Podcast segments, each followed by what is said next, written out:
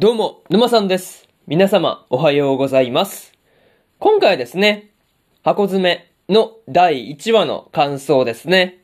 こちら、語っていきますんで、気軽に聞いていってください。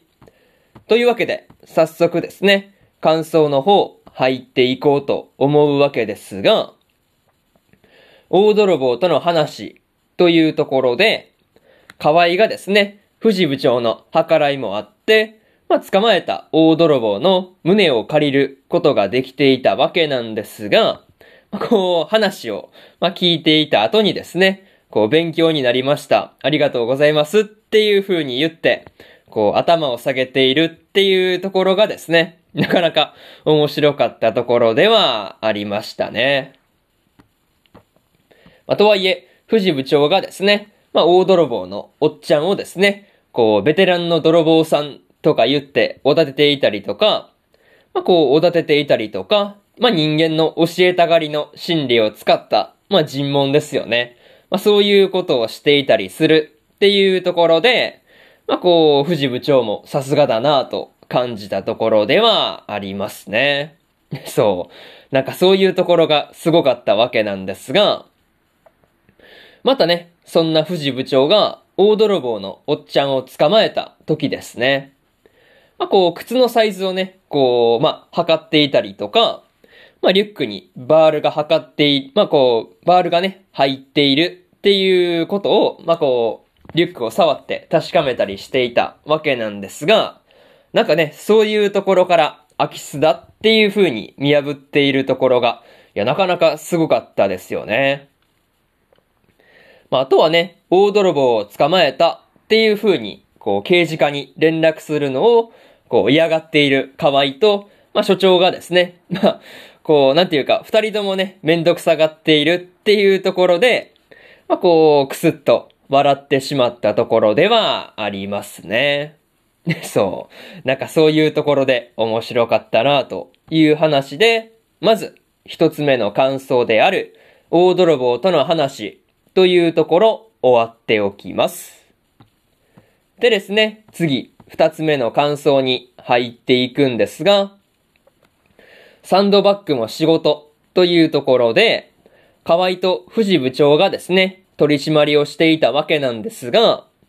まあその時のサンドバッグになるのも仕事のうちだっていう話を、まあ聞いていてですね、まあこう、本当お疲れ様ですとしか言いようがなかったところではありますね。また、取り締まった人からですね、こう、税金泥棒っていう風に言われていたわけなんですが、まあやっぱりね、警官は税金泥棒っていうことをね、言われやすいんだなっていうことをですね、まあ感じてしまうところではありましたね。そう。めちゃめちゃ言われてますよね、なんかね。なんかめ、結構ほんとサンドバッグですよね、役割がね。そう。まあ、とはいえね、こう、その後の藤部長がですね、こう、ブツブツと言っている中で、まあ、こう、ピー音ですね。そう。まあ、放送禁止用語、まあ、連発しているっていうところで、まあ、こう、気持ちはわかるんですが、まあ、こう、ちょっと怖いところではありましたね。そう。まあ、それにしても本当ピーヨン連発してて笑ってしまったなというところではありましたね。まあ、それと、人のいい原付きのおばちゃんの、まあ、こう、違反切符も切ったりしていたわけなんですが、まあ、こう、それで河合がですね、自分を責めていたわけなんですが、まあ、こう、この時にパトカーに頭突きをしていたりするっていうところで、まあ、ついつい笑ってしまったなというところではありましたね。まあ、そういうところで、二つ目の感想である、サンドバッグも仕事というところ終わっておきます。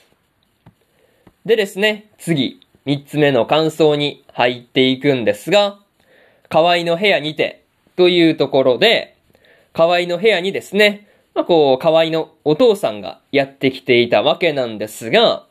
まあ、河合がですね、子供の時に切られたスピード違反の切符をですね、こうわざわざこう神棚にしまってあるっていう話はですね、なんかすごくいい話で、まあ、ちょっとうるっときたところではありましたね。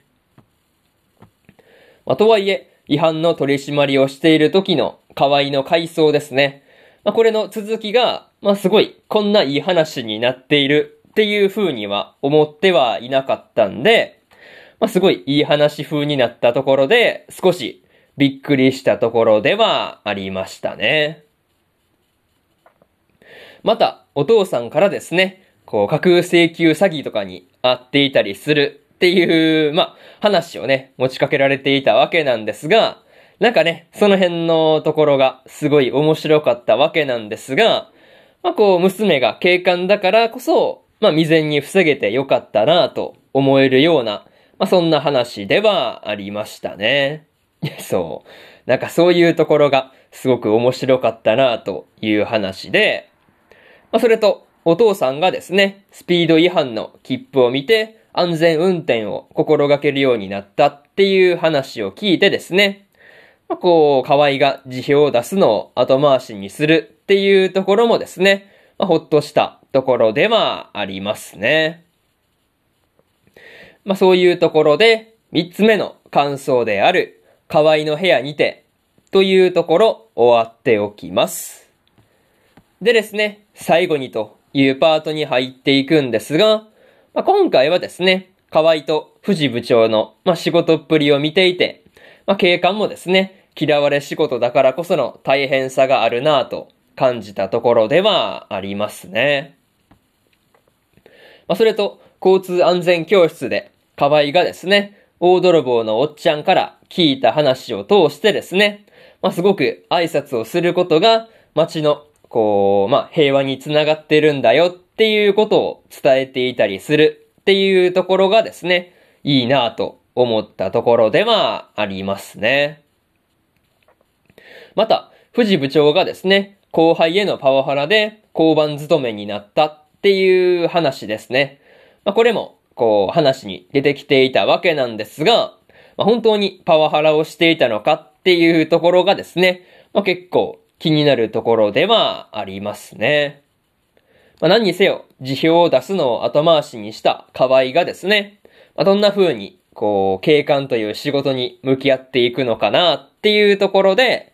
まあ、次回以降も楽しみにしていようと思ってますというところで、今回の箱詰めの第1話の感想ですね。こちら終わっておきます。でですね、明日は、えー、リアデイルの大地にての第1話の感想ですね。こちら更新しますんで、よければ明日もですね、ラジオの方聞きに来てもらえるとものすごく嬉しいですというところで、本日の、えー、ラジオの方、終わっておきます。というわけで、えー、以上、沼さんでした。えー、それでは、次回の放送でお会いしましょう。それじゃあまたね。